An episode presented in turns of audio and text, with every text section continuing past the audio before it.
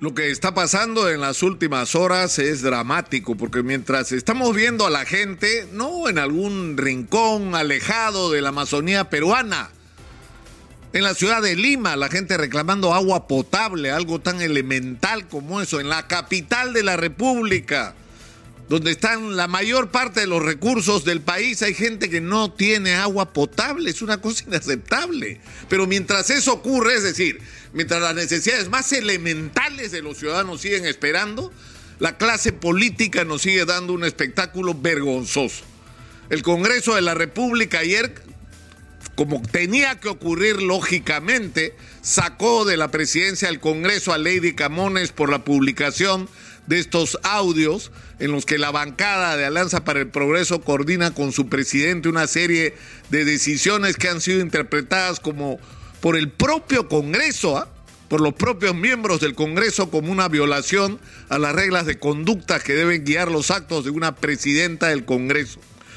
Pero además, la Fiscalía ha decidido abrir una investigación por tráfico de influencia sobre César Acuña y las personas involucradas en esta reunión que reveló o que revelaron los audios. Y es altamente probable que el Jurado Nacional de Elecciones tenga que intervenir con respecto a la legitimidad o no de que César Acuña continúe siendo candidato al gobierno regional eh, de la libertad. Eso es algo que entiendo se discutía ayer en los pasillos del Jurado Nacional de Elecciones y estaba siendo consultado a los especialistas.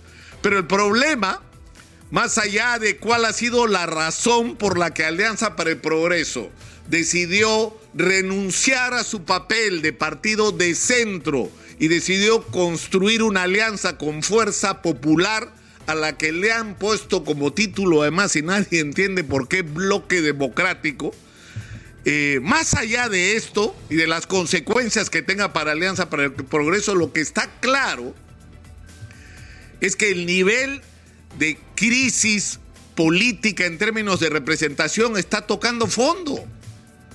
Está tocando fondo, es decir, tenemos un presidente de la República que no solamente ha cometido una cantidad impresionante de desaciertos, sino que además está investigado por la Fiscalía por evidencias que más allá de las pasiones políticas y de los odios que dividen a los peruanos, hay evidencias que ameritan una investigación y que requieren que estos hechos sean esclarecidos para establecer si el presidente tiene responsabilidad o no, pero para eso hay mecanismos. Pero tenemos al frente, y tenemos al frente un Congreso de la República que da vergüenza. Y que lo que debería ocurrir si la Constitución tuviera mecanismos ciudadanos de control es que se vayan todos y en el Perú haya nuevas elecciones.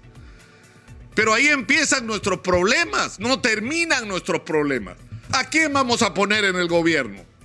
¿A quién le vamos a encargar? ¿En quién vamos a poder confiar que va a administrar los recursos del Estado? En primer lugar, con honestidad. Alfonso Barrantes Lingán decía que si en el Perú se elige un gobernante que no es corrupto, solo eso es una revolución. Alguien que no nos robe, alguien que no llegue al poder pensando cómo se beneficia de él y no cómo beneficia a los ciudadanos. Es decir, ¿a quién le vamos a encargar con la confianza de que no nos va a robar, que tenga un diagnóstico de los problemas de la sociedad peruana y cómo resolverlos, cómo aprovechar los extraordinarios recursos que tenemos para beneficiar a la sociedad?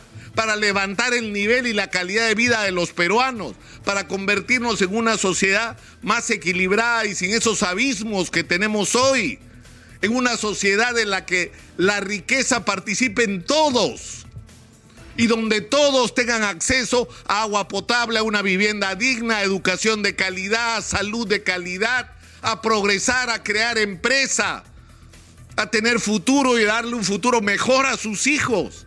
Ese es nuestro problema. El reto en el Perú hoy no es algo que deberíamos resolver con un mínimo de sentido práctico, es decir, hay una investigación sobre el presidente perfecto, que lo haga el Ministerio Público, la Fiscal de la Nación, con total independencia, sin someterse a ningún tipo de presión política, y que el final de esa investigación nos diga la verdad, ya veremos qué hacemos los ciudadanos con esa verdad. Pero que esta investigación sea independiente, objetiva y libre de cualquier presión o intención política. Pero mientras tanto, el Perú no puede seguir parado. necesitamos un entendimiento, necesitamos gobernabilidad, necesitamos respuestas a los problemas de los peruanos. Eso no puede esperar.